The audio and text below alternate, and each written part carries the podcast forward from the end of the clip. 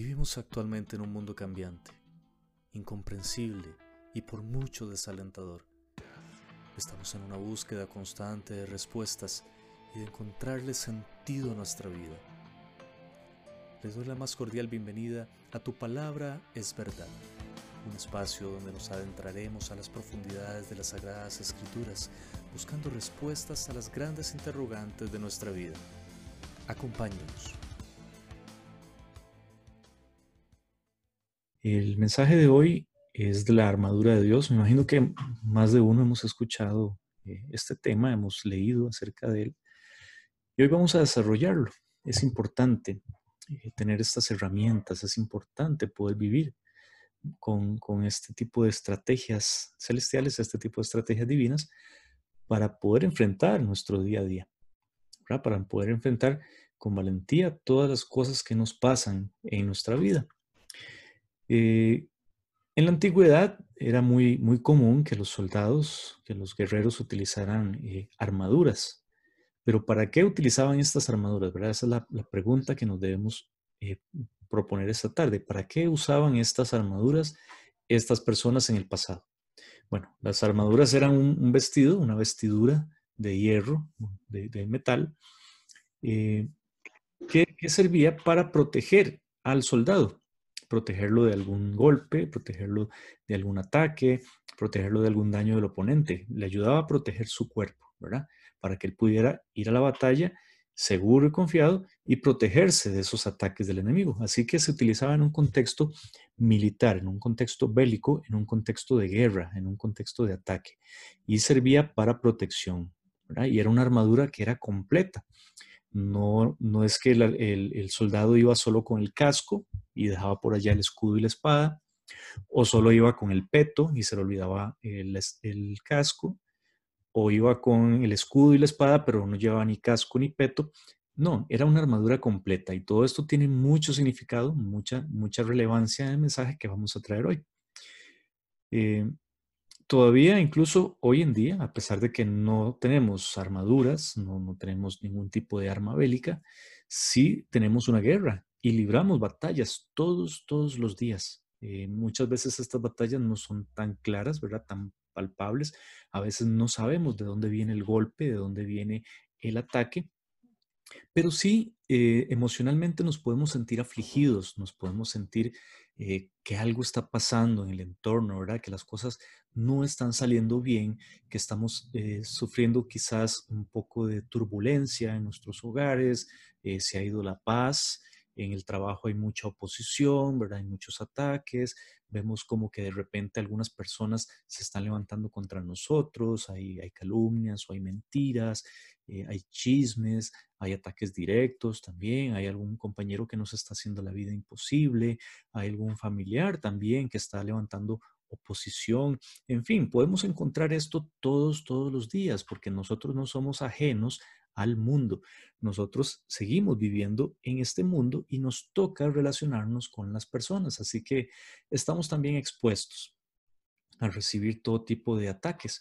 Y como les digo, a veces estos ataques, si son, son palpables, se pueden notar, como por ejemplo que alguien nos, nos venga y nos ofenda, nos, nos ataquen, alguien que se meta a la casa robar, etc. Pero a veces estos ataques, esta opresión es más disimulada. A veces no, reconocemos muy bien qué es lo que está pasando en nuestras vidas. Solo sabemos que estamos sumidos en una tristeza, en una depresión, eh, en algo que no está avanzando, nos sentimos como estancados. Y bueno, hay que empezar a revisar qué es lo que está pasando ahí en nuestras vidas, ¿verdad? pero lo principal es estar listos, estar prevenidos ante esos ataques, ¿verdad? Un, buen soldado, una, una, buena estrategia militar de guerra es la preparación y estar siempre listos y atentos. La misma palabra nos invita a estar velando y orando en todo momento. Y si la palabra de Dios a través de su Santo Espíritu nos advierte que tenemos que hacerlo, es por algo. Tenemos que estar pilas, listos, con los ojos abiertos, porque en cualquier momento puede venir un ataque. Eh, lo mencionaba en el estudio anterior cuando hablábamos un poquito de Israel, en el estudio del Apocalipsis, que Israel eh, eh, se circula la, la, leyenda urbana, ¿verdad? De que todos los soldados duermen con un rifle en la mano o con el rifle a la par de la cama, porque están siempre, siempre listos ante un eventual ataque. Y esto en el plano espiritual podemos trasladarlo, decir que sí, que también nosotros deberíamos estar como esos soldados de Israel, listos y prevenidos ante cualquier ataque inminente, a cualquier hora, ¿verdad? El enemigo no va a venir ahí al mediodía a atacarnos, a tocarnos la puerta, a ver si estamos preparados para el ataque. No, el enemigo va a atacar en cualquier momento, en el momento que menos lo esperemos. Eh, y eso es lo que la palabra nos invita esta tarde, a estar prevenidos, a estar preparados ante un inminente ataque. Inminente ataque es que va a suceder, ¿verdad? Que no hay manera de, que esto no pase. Estamos en un mundo eh, muy conflictivo, hay muchas situaciones eh, que están pasando a nivel país, a nivel del mundo también, que nos, que nos ponen un poquito en alerta, en, en suspenso, en temor, inclusive en angustia, y es cuando más necesitamos de las herramientas de Dios para poder resistir este tipo de ataques. La palabra del Señor nos muestra en Efesios 6, del 10 al 20, ahí están los versículos que vamos a estudiar hoy, Efesios 6 del 10 al 20, que nosotros también estamos propensos a un ataque y que ese ataque nos puede dañar física, emocional y espiritualmente, incluso destruirnos por lo que Él nos ha provisto, como les digo, de esta estrategia. Acompáñenme a leer Efesios 6 del 10 al 20 y dice así. Por lo demás, hermanos míos, Fortalezcanse en el Señor y en el poder de su fuerza. Vístanse de toda armadura de Dios para que puedan estar firmes contra las acechanzas del diablo, porque no tenemos lucha contra sangre ni carne, sino contra principados, contra potestades, contra los gobernadores de las tinieblas de este siglo, contra huestes espirituales de maldad en las regiones celestes. Por tanto, tomen toda la armadura de Dios y para que puedan resistir en el día malo y habiendo acabado todo esto, estar firmes. Estad pues firmes, ceñidos sus lomos con la verdad, vístanse con la coraza de justicia y cálcense los pies con el apresto del Evangelio de la paz. Sobre todo, tomen el escudo de la fe, con que puedan apagar todos los dardos de fuego del maligno Tomen el yelmo de la salvación y la espada del Espíritu, que es la palabra de Dios, orando en todo tiempo, con toda oración y súplica en el Espíritu, y velando en ello con toda perseverancia y súplica por todos los santos. Y por mí, a fin de que al abrir mi boca me sea dada palabra para dar a conocer con denuedo el misterio del Evangelio, por el cual soy embajador en cadenas, que con denuedo hable de él, cómo debo hablar. Este es Pablo enviando un mensaje a los Efesios y trayéndoles una revelación bastante importante, trayéndoles un mensaje de esperanza y de paz y sobre todo un mensaje para estar alertas. Como les digo, tenemos que ser como los bomberos, estar incluso listos, ya vestidos y cuando suena la alarma, ponernos las botas, salir corriendo, montarnos al camión de bomberos e ir a combatir ese fuego, ese incendio. Así debemos nosotros ser también en la parte espiritual, estar siempre listos, apercibidos, estar siempre velando y orando en todo momento para que cuando venga el ataque podamos estar firmes, resistir hasta que este ataque haya pasado.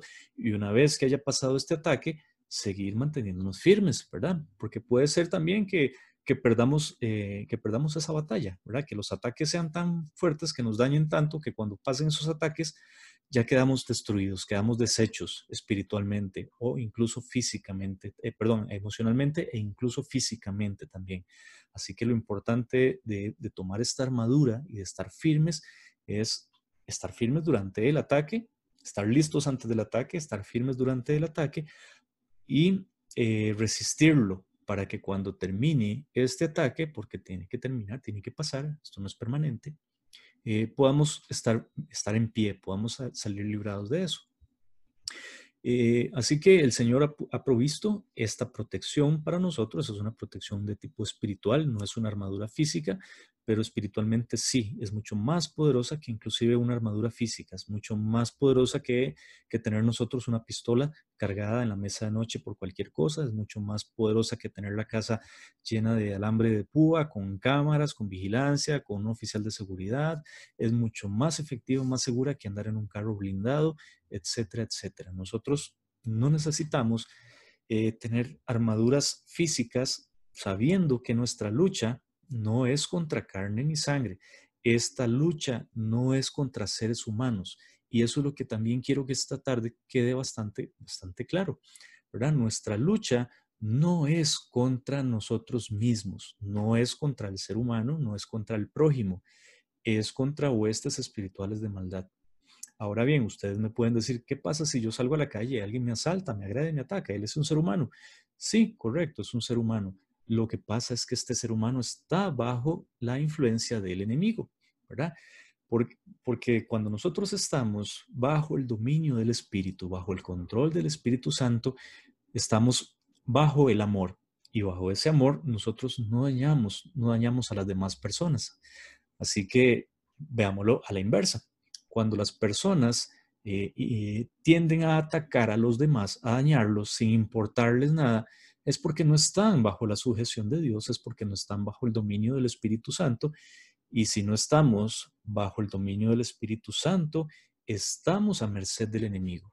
Yo muchas veces lo he predicado, muchas veces se los he comentado, no hay un estado intermedio, no es que nosotros podemos escoger estar con Dios o estar incluso con el enemigo o decir, no, la verdad es que no estoy con ninguno de los dos, soy ateo y me mantengo en el centro, no creo en Dios, pero no le hago daño a nadie. Eso es falso, eso es una, es una falacia, es un engaño que se hace uno mismo, porque el no estar con Dios inmediatamente implica que el enemigo va a ir tras de nosotros y ese, ir tras de nosotros significa que va a utilizarnos para sus propósitos malignos.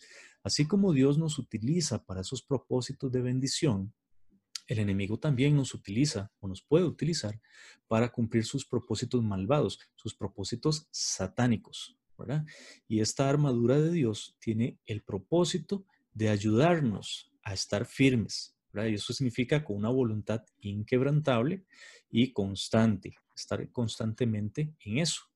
Eh, contra las acechanzas del diablo. Acuérdense que la palabra diablo es acusador, que nos lleva, que, la, que lleva la contraria siempre, que nos está acusando ante, ante el Padre. Y, y, nos está acusando, ¿por qué? Porque nos está poniendo trampas para caer y poder llegar a decirle a Dios, ve, ve, ve lo que está haciendo. Ese es el enemigo. Y esas acechanzas, es bueno definir esa palabra porque es importantísima en el contexto que estamos analizando ahorita, es muy, muy importante. Eh, la palabra acechanza significa una amenaza que está oculta o que está disimulada para perjudicar a alguien. Y ya con solo estas, esta definición se nos abre un montón el panorama, porque así es como actúa el enemigo. El diablo es astuto, es sorpresivo, actúa en las sombras, actúa en lo oculto, es engañoso, es disimulado, es astuto, lo que lo vuelve muchísimo, muchísimo más peligroso, ¿verdad? Quizás un, un peligro inminente, este, que es muy fácil de identificar, podamos tomar precauciones antes de que ese peligro pase y, poder eh, estar a salvo. Como por ejemplo, digamos un tsunami, ¿verdad? Un tsunami, eh, normalmente hay una alerta de tsunami y el tsunami no, no llega de inmediato a la costa, lo que permite a las personas evacuar o a las autoridades enviar alertas para que las personas se evacúen, se pongan a salvo en lugares altos y cuando ya llega la ola eh, no cause daño, daño eh, en vidas humanas, ¿verdad? Eso es por ponerles un ejemplo. Puede ser que en otros casos un tsunami pues sí haya causado muchas muertes. Pero eh, estableciendo el, hecho de que el tsunami se puede dar dar la alerta con anticipación, eh, es muy fácil eh, poder tomar precauciones porque el tsunami se, aprecia donde, donde va llegando a la costa. Pero en el caso del, del, diablo, el caso del enemigo, es mucho más astuto, ¿verdad? Eh, muchísimas, muchísimas veces ni siquiera nos damos cuenta cuando viene el golpe. Es nada más sentimos el golpe, nos sentimos oprimidos, nos sentimos con ese corazón así y decimos, ¿qué es lo que me está pasando, ¿verdad? A menos de que no tengamos una condición de física o mental de depresión, ya, ya, ya este, establecida por un médico, a menos de que no tengamos esa condición, cuando nos sentimos así y vemos que no es nuestro estado normal, algo está pasando, estamos bajo ataque. Cuando las cosas no, no salen bien, cuando eh, se está levantando el enemigo, cuando quizás no hemos hecho nada, y alguien nos está eh, levantando una mentira, una calumnia, o está incómodo por algo con nosotros y nos está eh, ahí haciendo batalla, ¿verdad? Todo este tipo de cosas son ataques espirituales, créanmelo así, porque así la palabra lo dice, nuestra guerra no es contra carne ni sangre. Si, por ejemplo, eh, su jefe lo está oprimiendo, le está oponiendo, le está pisando los talones y lo tiene encima, lo está presionando y para que usted se canse y se vaya, téngalo por seguro que ese no es su jefe su jefe está actuando sin darse cuenta, obviamente, eh, bajo un ataque también satánico y está siendo utilizado para llevar opresión a su vida. Esto por ponerles un ejemplo. ¿Y qué es lo conveniente aquí? Lo conveniente es usar esta estrategia que Dios nos da.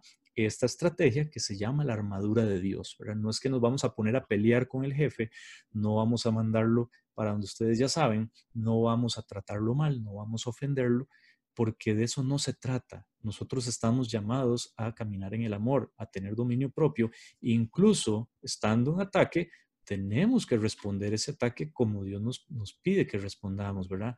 No con nuestras fuerzas. El versículo empezando lo decía, con las fuerzas de Dios, con esas fuerzas que vienen de Dios, sabiendo que nuestra lucha no es contra carne ni sangre, sino contra principados, contra huestes espirituales de maldad. Eh, ¿Y por qué debemos defendernos? ¿verdad? Esa es una pregunta que pareciera obvia. Eh, porque tenemos que defendernos porque el ladrón, que es Satanás, viene a robar, a matar y a destruir. Así que no nos queda alternativa. Tenemos que defendernos. Porque si no nos defendemos, el enemigo nos va a destruir. Satanás no está jugando. Satanás no juega con usted, no juega conmigo. El objetivo principal de Satanás es la destrucción del ser humano y lo va a tratar de lograr por todos los medios posibles. Va a utilizar todas sus estrategias, va a utilizar toda su maquinaria de guerra, toda su maquinaria militar satánica para lograr esta, esta destrucción.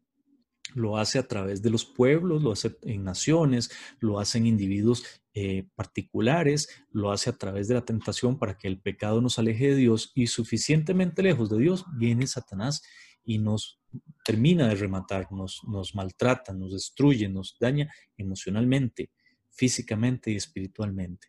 No necesariamente en ese orden, ¿verdad? Pero Él va a ir por todo.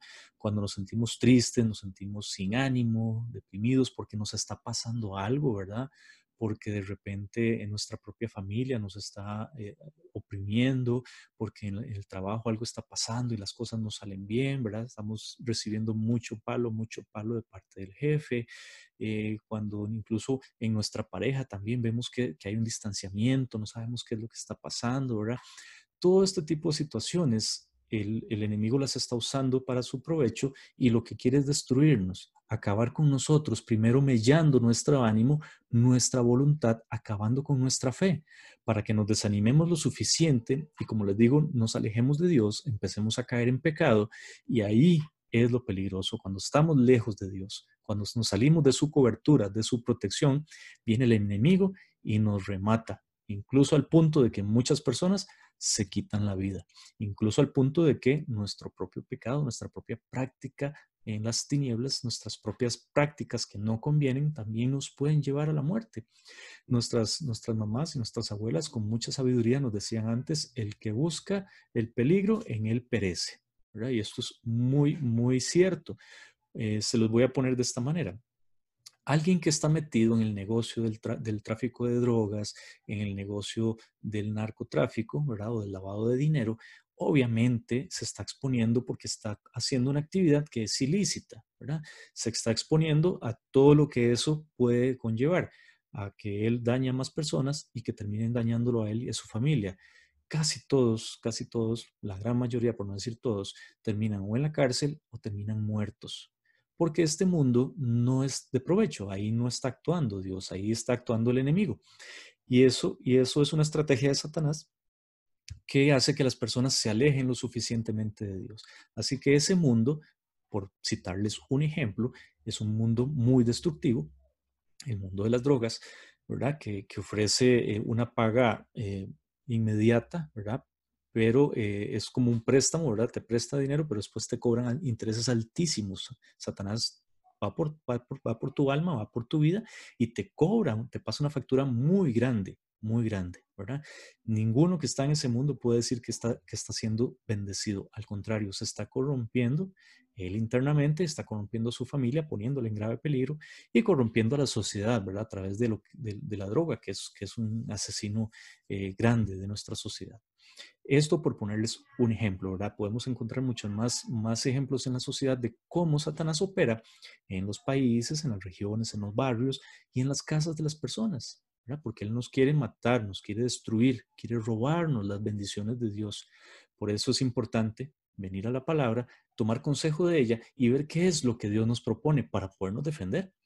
Por eso les decía, ¿por qué tenemos que defendernos? Porque el enemigo no anda jugando, porque el enemigo no va a titubear, el enemigo no va a decir, bueno, pobrecito, la verdad es que vaya, vaya a entrar un poquito y después cuando esté más preparado viene y yo, yo lo ataco. No, no, él lo va a agarrar en el momento que usted ni se imagina.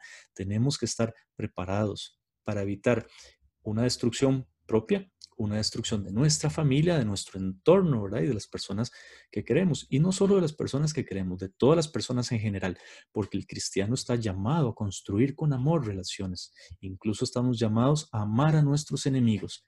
Y esa es una manera muy palpable del cristiano. Incluso cuando alguien se nos está oponiendo, cuando alguien se está levantando en contra nuestro, algún familiar, nosotros tenemos que recordar las palabras que estamos leyendo hoy.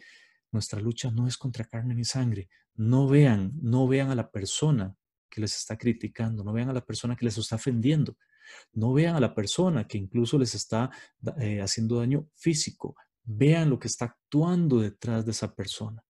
Vean el poder espiritual tan macabro, tan malévolo y tan oscuro que está actuando en esa persona.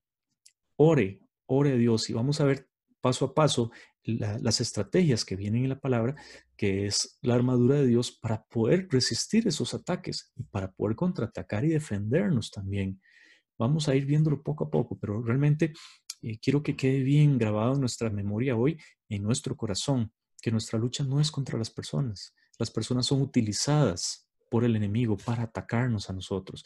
En nosotros no debe caber el odio, en nosotros no debe caber el rencor, incluso por aquellas personas que nos hacen daño. Ellos cometieron un error, claro que sí, no estoy justificándolo, pero la justicia y la venganza quedan en manos de Dios, no nos corresponde a nosotros hacer justicia en hacer venganza. Mía es la venganza, yo pagaré, dice el Señor. A nosotros lo que nos corresponde es poner en oración ese caso, decirle al Señor, Señor, defiéndenos de este ataque, me están causando daño, no me gusta, me siento mal, pero voy a orar por esta persona, porque sé que está siendo usada por el enemigo para infligirme angustia, para infligirme dolor. Y es una actitud correcta y van a ver las bendiciones que va a traer Dios para su vida. Satanás eh, tiene, tiene una forma de trabajar, una estrategia, ¿verdad? Y como les decía, como nuestra lucha no es contra carne ni sangre, Satanás utiliza a estas personas para sus propósitos, ¿verdad? Y ahí es donde debemos tener esa sabiduría, ese discernimiento para poder entender de, parte de quién viene ese ataque. Y nuestra lucha es contra principados, ¿verdad? Que puede ser el mismo Satanás. El Satanás es el príncipe de este mundo. Pueden ser eh, ángeles caídos de alto rango, principados satánicos. Cuando Daniel estaba orando, eh, un ángel viene y desciende y trae un mensaje, una respuesta a esa oración de Daniel y el ángel mismo le confiesa que tardó en llegar esa respuesta porque el príncipe de Persia se le opuso, ¿verdad? Evitó que él llegara a, darle el mensaje. Así que este ángel tuvo que llamar al, ángel, al arcángel Miguel para que le ayudara a combatir este principado satánico, hasta que al fin pudieron, eh, pudieron traerle el mensaje a Daniel, le dan el mensaje y le dice, me tengo que ir porque ya casi viene el príncipe de Grecia. Así que estos principados satánicos podemos ver que, son eh, generales, digámoslo así, hablando del mundo militar, generales de alto rango, que están a cargo de un, no solo de, una región o de un país, están a cargo de un imperio, ¿verdad? A cargo del imperio egipcio, a cargo del imperio babilónico, a cargo del imperio eh, persa, a cargo del imperio griego, a cargo del imperio romano, eh, más actual en nuestros días, a cargo incluso del imperio otomano, y en, los últimos tiempos, Satanás mismo va a ser el que comande el, último imperio mundial en manos del anticristo. Pero estos tienen una misión mucho más global, ¿verdad? Abarcar mucho más territorio. Luego tiene, nos mencionan potestades, que también son ángeles caídos que tienen poder. Una potestad es un poder. Estas potestades gobiernan sobre países, sobre gente muy influyente, sobre gente que toma decisiones, ¿verdad? Por eso vemos que el mundo está como está, porque las personas que toman decisiones no están tomando decisiones en el Espíritu Santo, no están tomando decisiones con temor de Dios ni con conocimiento de su palabra, sino que están tomando decisiones con sabiduría humana eh, atendiendo a sus propios intereses sin importar lo que le pase a las demás personas, sin importar lo que le pase a un país. En el caso mm, más actual, en nuestra era más actual, tenemos a, los, a, estas personas que, que, están trayendo mucho dolor a sus países, como por ejemplo eh, en Venezuela, ¿verdad? Eh, también Nicaragua, etcétera, son, son gobernadores que eh, el mismo Hugo Chávez o Evo Morales en Bolivia, personas que han traído bastante destrucción a su país, ¿verdad? Son personas que están relacionadas incluso con el narcotráfico, personas que, que son dadas a la corrupción, que solo les interesa tener dinero ellos y mientras ellos estén bien y su familia, lo demás no importa, que el país se vaya por la borda, que se vaya al barranco, no importa. Sobre estas personas actúan potestades, que también son ángeles caídos, ¿verdad? Que están bajo las órdenes de Satanás. También nos habla de gobernadores de las tinieblas. Y estos gobernadores de las tinieblas siguen siendo ángeles caídos, ¿verdad? Que también tienen sus funciones particulares, su misión particular, que están también bajo las, los servicios de Satanás y que pueden estar en, en comunidades, en gobiernos, en congregaciones incluso, aunque, aunque suene eh, quizás muy, muy raro, recuerden que en las congregaciones hay infiltrados y Satanás le encanta, le encanta mandar infiltrados, meterse donde no lo llaman, así que en nuestras mismas congregaciones, en el trabajo, en una empresa, etcétera. Y finalmente, en el rango más bajo, digámoslo así, tenemos eh, huestes espirituales de maldad, que estos son los demonios, los soldados rasos, que son los demonios que andan por todo lado eh, trayendo información a Satanás, viendo lo que usted está haciendo, vigilando, haciendo labor de inteligencia, eh, trayendo opresión a las mismas personas, a las familias, a, usted como individuo, poniéndole trampas para que usted caiga en pecado, etcétera. Son los que hacen el trabajo sucio, digámoslo así. Y hay millones, millones, millones. Si nosotros pudiéramos ver el plano espiritual, realmente eh, considero que caeríamos muertos ahí de la impresión y del susto.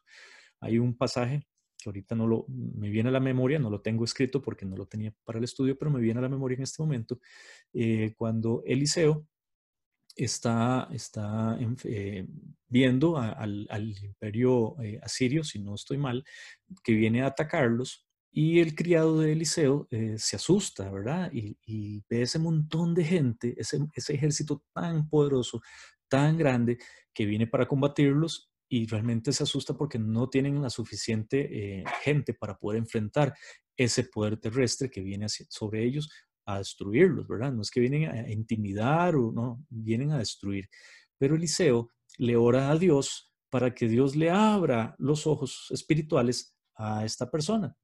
Y cuando esta persona, Dios le abre ese entendimiento espiritual, le permite ver el plano espiritual, ve la colina llena de ángeles de Dios, ¿verdad? Y ahí es cuando se da cuenta que realmente no están solos, que, los ángeles de Dios, que las huestes espirituales buenas que Dios ha enviado a protegerlos son muchísimo, muchísimo más que el, el ejército enemigo.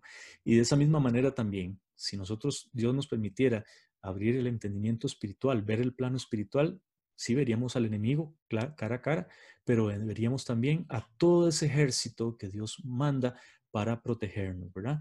El ángel de Jehová acampa alrededor de todos aquellos que le temen y los defiende.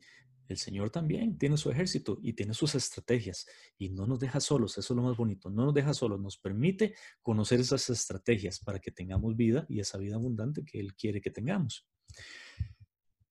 Eh, habla también de que tenemos que resistir ese día malo, ¿verdad? El Señor es claro, el Señor eh, no anda con, Sí, gracias. El pasaje está en 2 Reyes 6, 8, 23. Muchas gracias. Eh, el Señor también no nos, no nos oculta información. El Señor es claro. El Señor no nos miente y nos dice, sí, va a haber momentos en que van a enfrentar situaciones malas, situaciones adversas. Van a enfrentar situaciones que no desearíamos que pasaran, pero van a pasar. Pero sí nos dice, tranquilos, porque yo estoy con ustedes todos los días. Los voy a dotar de las estrategias, de las herramientas necesarias para que estén listos, para que se puedan defender, para que resistan ese ataque. Y una vez que ese día malo termine, podamos salir victoriosos, podamos seguir en pie diciendo, la victoria es del Señor. Él nos ha dado la victoria. Así que no se preocupen si tenemos un día malo o dos o tres. A veces hay, hay ocasiones en que son épocas difíciles, ¿verdad? Revisemos muy bien cómo está nuestra vida primero, cómo está nuestra relación con Dios, cómo está nuestra vida delante de Él, si tenemos que poner en cuentas algo delante de Dios.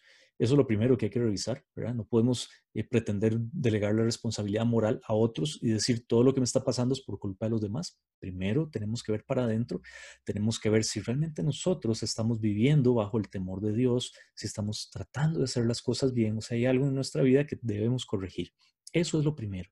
Y una vez corregido eso, tenemos que buscar al Señor y pedirle esa ayuda, esa protección, para que ese día malo podamos resistirlo. Para que podamos descansar en paz en la noche y al día siguiente levantarnos con ánimo, con fuerza, eh, si es necesario para seguir enfrentando el problema o para decir gracias Señor porque me has librado de esa opresión. El Señor nos da esa estrategia. Nos dice que hay ataques, que el ataque es inminente, que, el ataque puede venir de cualquier persona, incluso de la persona que no nos imaginamos. El ataque puede venir en cualquier momento. El enemigo es muy mañoso él es astuto. El diablo no se le va a aparecer a usted con cachos ni cola en medio de la noche a jalarle las patas. No, el diablo va a usar estrategias eh, eh, ocultas, estrategias en las tinieblas eh, para poderlo atacar, para destruirlo poco a poco. Le va a poner trampas. Es importante que estemos atentos a esas trampas, porque muchas veces nos dejamos llevar por la emoción del momento, nos dejamos llevar por nuestras, nuestras pasiones, obviamente, y lo que, lo que estamos haciendo es cayendo en el juego del enemigo, ¿verdad? También otro dicho popular dice que para, para, una, para que haya una pelea tiene que haber dos.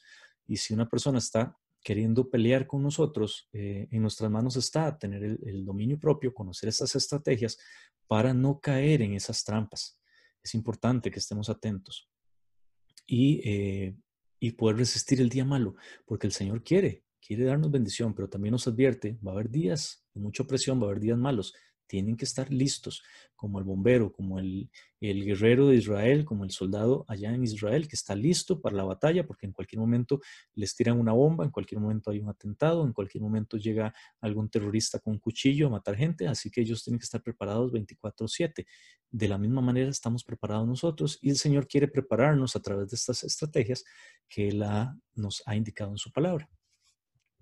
Y lo primero que el Señor nos menciona es, ciñanse los lomos con la verdad. O sea, amárrense en la cintura, fájense la cintura.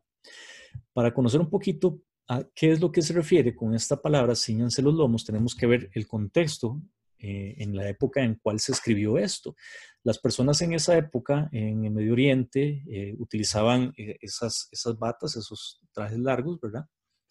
Para su día a día, pero cuando estaban en batalla, cuando estaban delante de un, enemigo, cuando había un peligro, tenían que salir corriendo, estar preparados, ser ágiles para poder reaccionar ante ese problema, tenían que ceñirse ese vestido porque obviamente es muy, muy difícil correr con, una bata, ¿verdad? porque se te va a enredar en los pies y, vas a poder caerte va a ser difícil que te puedas mover, va, a limitar tu movilidad.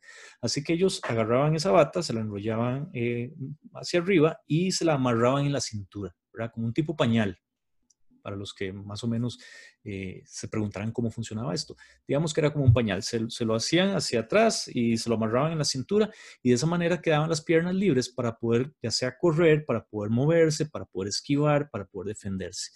Y eso es lo que el Señor nos dice. Ustedes tienen que ceñirse, estar listos, preparados, que nada les estorbe para que puedan defenderse o puedan huir, si es el caso, con mayor libertad, con mayor movilidad, que nada les estorbe.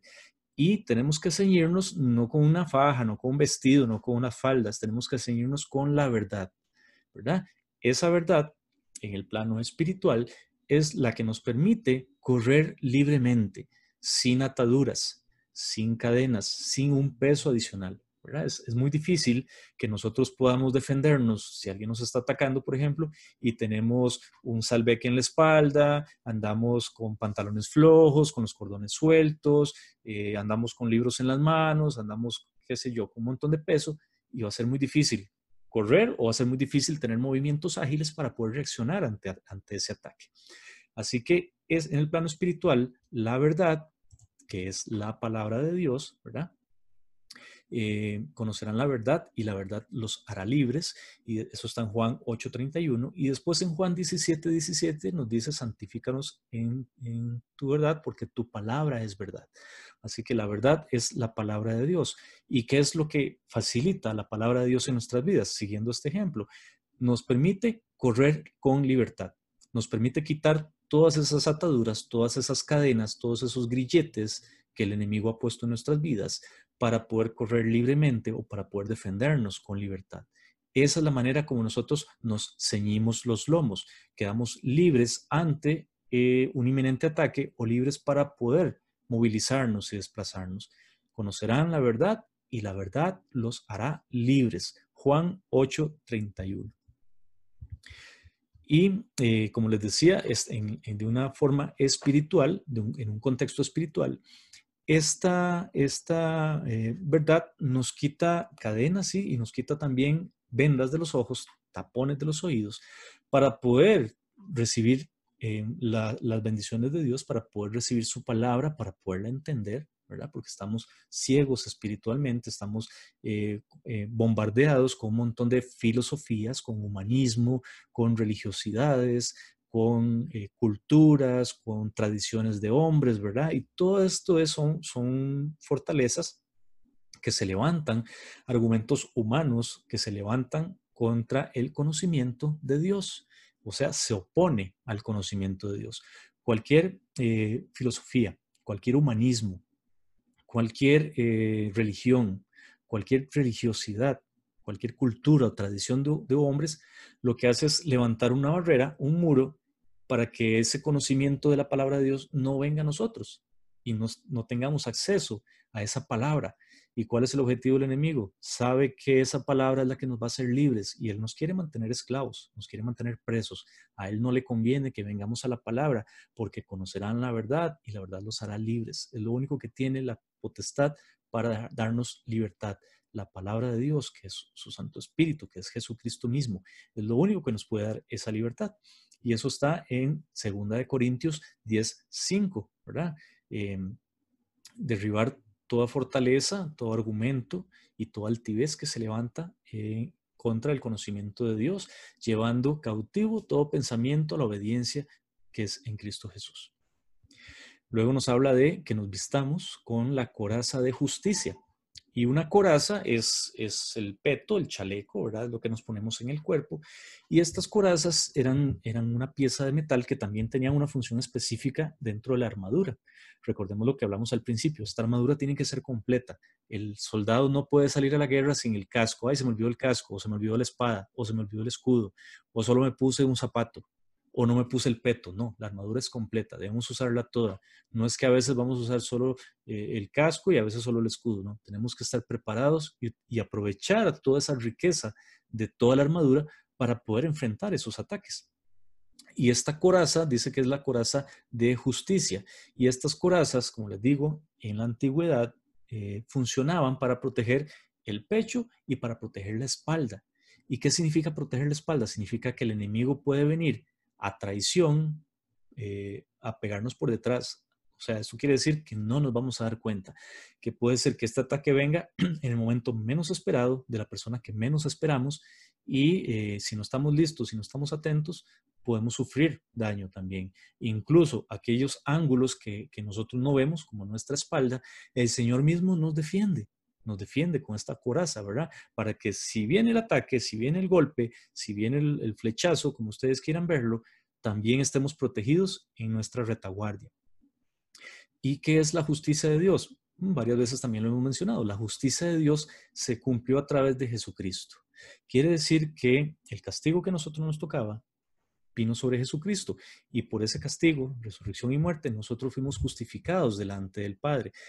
Esto lo que significa es que si nosotros no hemos sido justificados a través del sacrificio de Cristo, no vamos a tener esta protección, no vamos a estar protegidos. Y eso es muy importante que podamos conocerlo, porque si alguno de nosotros no está en Cristo, si cree que todavía vive una vida religiosa, es momento de entregarle su vida a Cristo.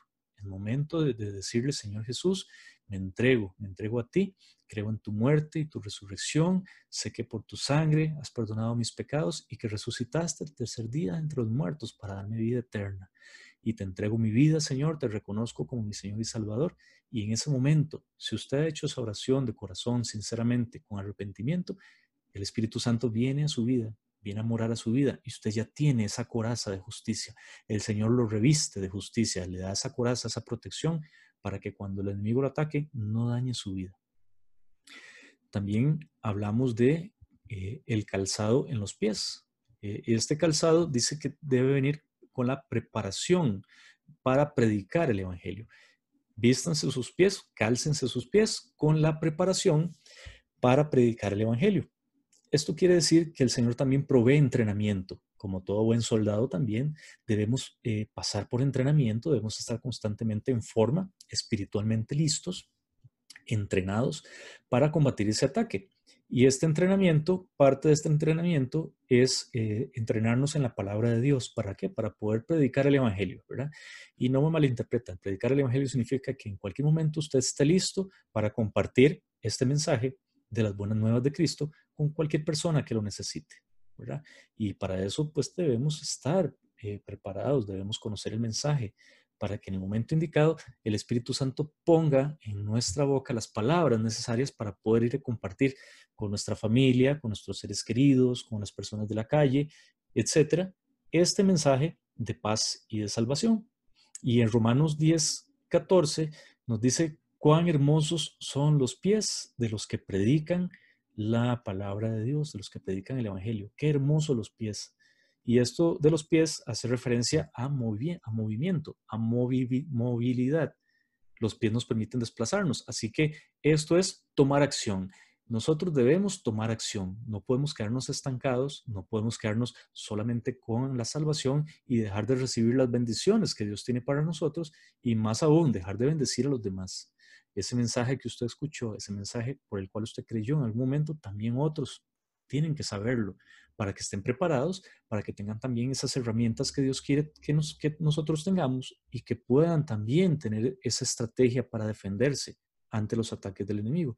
Así que también calcémonos con esa preparación, preparémonos, estudiemos la palabra en oración también y pidámosle al Señor que nos ayude y que nos ponga delante de nosotros aquellas personas que han de escuchar el mensaje del Evangelio también. Y también nos menciona que debemos tomar el escudo de la fe. Y este escudo es, tiene una función también particular, específica, y es que nos eh, protege de los dardos de fuego del enemigo, ¿verdad? No son dardos que nos van solo a punzar, nos dice dardos de fuego, el fuego destruye, el fuego consume. Así que esta analogía también podemos verla en nuestras vidas con estos ataques que les digo que el enemigo puede infringir a través de otras personas, a través de situaciones, ¿verdad? Y debemos estar preparados. Imagínese usted que tiene un escudo espiritual delante suyo y que ante cualquier ataque usted pone ese escudo y ese ataque no va a, tras, a, a, trasladarse hacia usted, no va a trascender hacia usted, sino que va a quedar ahí. ¿Y que, de qué tipo de ataques estoy hablando? Bueno, puede ser que alguien, por ejemplo, lo ofenda a usted y le diga que usted es un tonto, que no vale nada, que su vida no vale la pena, que usted es un fracasado, ¿verdad? Eso es un ataque, eso no viene de Dios, créamelo. ¿Por qué? Porque Dios es amor. Y cuando usted esté bajo ese ataque, usted recuerde que usted tiene ese escudo de la fe, y ese escudo de la fe es el que le va a permitir que esas palabras hirientes no lleguen a su corazón. Y recuerde todas las promesas que tiene Dios para usted, porque Dios nos dice que nosotros somos como la niña de sus ojos, ¿verdad? Que somos sus hijos, que somos coherederos eh, con Jesucristo, que vamos a heredar la tierra, que vamos a heredar el reino. El Señor nos ama con amor eterno. Entonces recuerde todas esas palabras con mucha fe, con valentía, para que todos esos ataques del enemigo no lleguen a su vida. Eh, y esto es con fe, tiene que ser un escudo con fe. No es un escudo de que nos vamos a defender. Si alguien nos dijo algo, le vamos a meter un manazo en la cara. No se trata de eso porque las herramientas son espirituales, ¿verdad? No son físicas. Nuestras armas son espirituales. Y en Hebreos 11.1 nos dice que la fe es la certeza de lo que se espera, la convicción de lo que no se ve. Es algo por lo cual usted está tan seguro de que así es que nada lo puede mover de ahí. Incluso también hablemos de ataques a su propia fe, ataques al cristianismo, eh, ataques de personas que son o de otra religión, o son ateos, o son humanistas, y que lo que están queriendo es, eh, desestabilizar es su fe querer moverlo de ahí, diciéndole que eh, usted está equivocado, que usted incluso se cambió de religión, que usted está eh, predicando eh, cosas que no son ciertas, que son mitología, que son cosas del pasado, que eso ya no aplica a nosotros, que son eh, fanatismos, que son imaginaciones, ¿verdad? Nuestro, nuestro amigo imaginario, como muchas personas atacan y lo dicen. Y claro que sí, lo primero que va a hacer Satanás es atacar su identidad. La identidad que usted tiene es hijo de Dios. Esa es su identidad y la mía. Somos hijos de Dios y Satanás lo sabe y eso es lo primero que va a ir a atacar. Al mismo Jesucristo se lo dijo varias veces, si eres el hijo de Dios, si eres el hijo de Dios tal cosa, si eres el hijo de Dios tal cosa con que Dios ha dicho. ¿verdad? Satanás siempre es muy hábil y mañoso para atacar su identidad, para poner en tela de duda su identidad, para que usted empiece a dudar acerca de su fe. ¿Será así? ¿Será cierto tal cosa? ¿Será cierto tal cosa? No. Usted créale a Dios. Lo demás son chismes de patio, son chismes y cuentos. Luego nos habla de que debemos tomar el yelmo de la salvación. Un yelmo es un casco, ¿verdad? Para que los que no conocen esa palabra. Eh, importante, importante el casco, porque ¿cuál es una de las partes más vulnerables en una batalla de una persona? Su cabeza, ¿verdad? De repente, si, en la batalla le daban con la espada por un brazo, pues sí, tal vez le iban a cortar, tal vez incluso le podían cortar el brazo, pero usted sobrevivía. Le podían herir una pierna, le podían herir un costado, ¿verdad? Eh, le podían dar un, un, espadazo aquí en el hombro, etc. Pero si usted le dan en la cabeza, téngalo por seguro de que van a tirar a matar. Le van a cortar el cuello y usted ya listo, listo para la foto. Chao. Le pueden hacer una herida en el cráneo y quedó listo también muerto. Así que la cabeza es un punto bastante vulnerable, por lo cual debemos protegerlo bastante. Y el Señor nos dice que la forma para proteger nuestra vida, nuestra vida, porque aquí estamos hablando de un punto que determina si vivimos o no ante un ataque, que es nuestra cabeza, debemos protegerla pero no con cascos, no con una coraza de metal, no, no, debemos protegerla con la salvación. Y esto también nos dice que, al igual que estábamos con el peto de la justicia de Dios, no podemos defendernos si no hemos sido salvos. No podemos contar con la protección de Dios si no hemos sido salvos.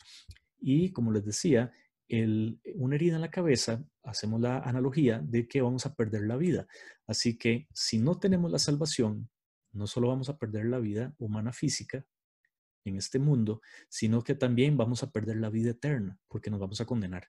Si no estamos seguros de que somos salvos, empieza a tomar acción en este momento, porque es definitivo, es importante la salvación. Es lo único que marca la diferencia entre la vida y la muerte. Entre la vida, como les digo, física, humana, pero sobre todo la vida eterna. Usted puede pasar una vida eterna vivo, valga la redundancia, en bendición con Dios, o una vida eterna en condenación, en sufrimiento, que es la segunda muerte. Y esto solamente lo puede hacer Dios en su vida a través de Jesucristo. Es el único, porque por gracia sois salvos, y esto por medio de la fe, no por obras, para que nadie se gloríe, sino por gracia de Dios, por un favor que Dios nos ha hecho a usted y a mí. Pero debemos asegurarnos de que realmente somos salvos, de que el Señor nos ha enviado su Santo Espíritu y que nos va a resucitar en el día postrero para tener vida eterna. Esta es la única manera que podemos, podemos resistir y tener la garantía de que vamos a tener vida eterna. Y finalmente, y no menos importante, tomemos la espada del Espíritu, que es la palabra de Dios. Y la palabra de Dios nos ayuda a combatir, ¿verdad? No solo a defendernos, imagínense una pelea en aquellos tiempos con espadas, no solo nos defendíamos, sino que también podíamos atacar. Y esta espada, que es la palabra de Dios, es eh, el arma, el arma por excelencia del guerrero. Así como la espada lo era en su tiempo, para el guerrero era una extensión de su cuerpo, casi que no podía dejar de vivir sin esa espada, un guerrero que se respetara, el cristiano que se respeta no puede dejar de lado la palabra de Dios. Y no es que usted va a andar con la Biblia ahí debajo del brazo todo el día, no necesariamente. Usted tiene que tener la palabra de Dios en su corazón para poderla usar cuando sea necesario. Y para eso tiene que leerla, para eso tiene que estudiarla, porque si usted no estudia la palabra de Dios, pues es difícil, porque no va a tener una espada con que defenderse. Y esta, y esta espada del Espíritu, que es la palabra de Dios, es la que nos permite principalmente eh, combatir esos ataques. Recordemos a nuestro Señor Jesucristo cuando estuvo eh, orando en el, en el desierto por 40 días y 40 noches, estuvo ayunando y dice que Satanás lo tentó en todo. También que al final Satanás se le aparece y lo tienta tres veces. Y las tres veces que Satanás le pone trampa, que lo tienta, las tres veces el Señor le contesta con la palabra de Dios. ¿verdad? El Señor Jesús perfectamente hubiera podido decirle, Satanás, usted es un mentiroso, váyase de aquí, o mandar ángeles para que sacaran a Satanás a punta de leño. Y les decía que nuestro Señor Jesús eh, perfectamente pudo haber utilizado cualquier, cualquier este, arma, cualquier estrategia de guerra para combatir ese ataque. Eh, poniéndose a pelear con Satanás, diciéndole que era un mentiroso, que no era cierto, diciéndole te voy a mandar ángeles para que te destruyan, o mi padre te va a destruir en, un 2x3, deja, deja de molestar. No, Jesucristo lo que hizo fue utilizar la misma palabra de Dios para defenderse. Y Satanás también. Satanás, la primera tentación que le pone, ¿verdad? No tiene nada que ver con la palabra. Le dice, si, si eres el Hijo de Dios, convierte esas piedras en pan. Y eh, Jesucristo le responde con la palabra, le dice, eh, no solo de pan vivirá el hombre, sino de toda palabra que sale de la boca del Señor. Y le respondió con Deuteronomio, ¿verdad? No es que en ese momento le estaba diciendo algo que no estaba en las escrituras y que después lo recopilaron en los evangelios, no, no. Jesucristo le, citó una, un versículo de Deuteronomio. No solo de pan vivirá el hombre, sino de toda palabra que sale de la boca del Señor. Y las otras tentaciones que Satanás le pone, Satanás este, es muy hábil, muy habilidoso, dice, ah, sí, está usando la palabra, entonces yo la voy a usar también, pero la voy a usar en contra. Y le recita la misma palabra, ¿verdad? Si eres el Hijo de Dios, dile a tus ángeles que, te recojan porque tu pie no tropezará en piedra, ¿verdad? Parafraseando. Le está citando un salmo, pero se lo cita mal, se lo cita eh, cortado, le quita palabras.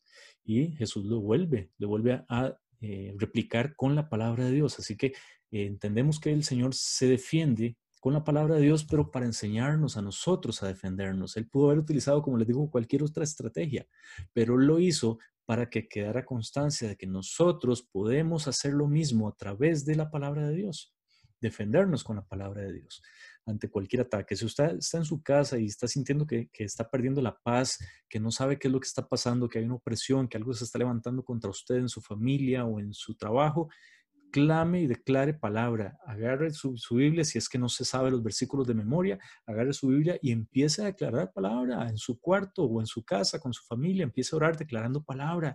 Lea salmos, lea proverbios, lea los evangelios, todas estas promesas que están ahí, porque el enemigo lo que va a hacer es huir de ahí. Sométanse a Dios, resistan al diablo y él huirá, dice Santiago. Y esto es lo que nosotros debemos hacer. Por eso es importante estudiar la palabra de Dios, para saber qué decir en el momento adecuado, ¿verdad? Eh, como les digo, ojalá si pudiéramos memorizar la palabra, porque quizás en algún momento no tengamos a mano una Biblia, eh, pero es importante tener la, palabra siempre con nosotros, ya sea aquí escrita, que la podamos leer en el, en el momento, o en el corazón, ¿verdad? Que podamos memorizarla, que podamos acordarnos de esas promesas, de esa palabra y declararla, y que Satanás se dé cuenta con quién se está metiendo, con un hijo de Dios.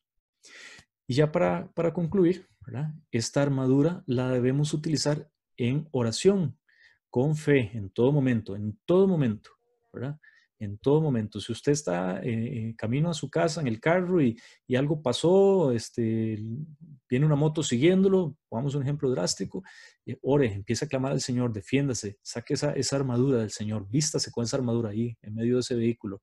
Si usted está en su casa, también ore, ¿verdad? Si usted está en su trabajo, ore.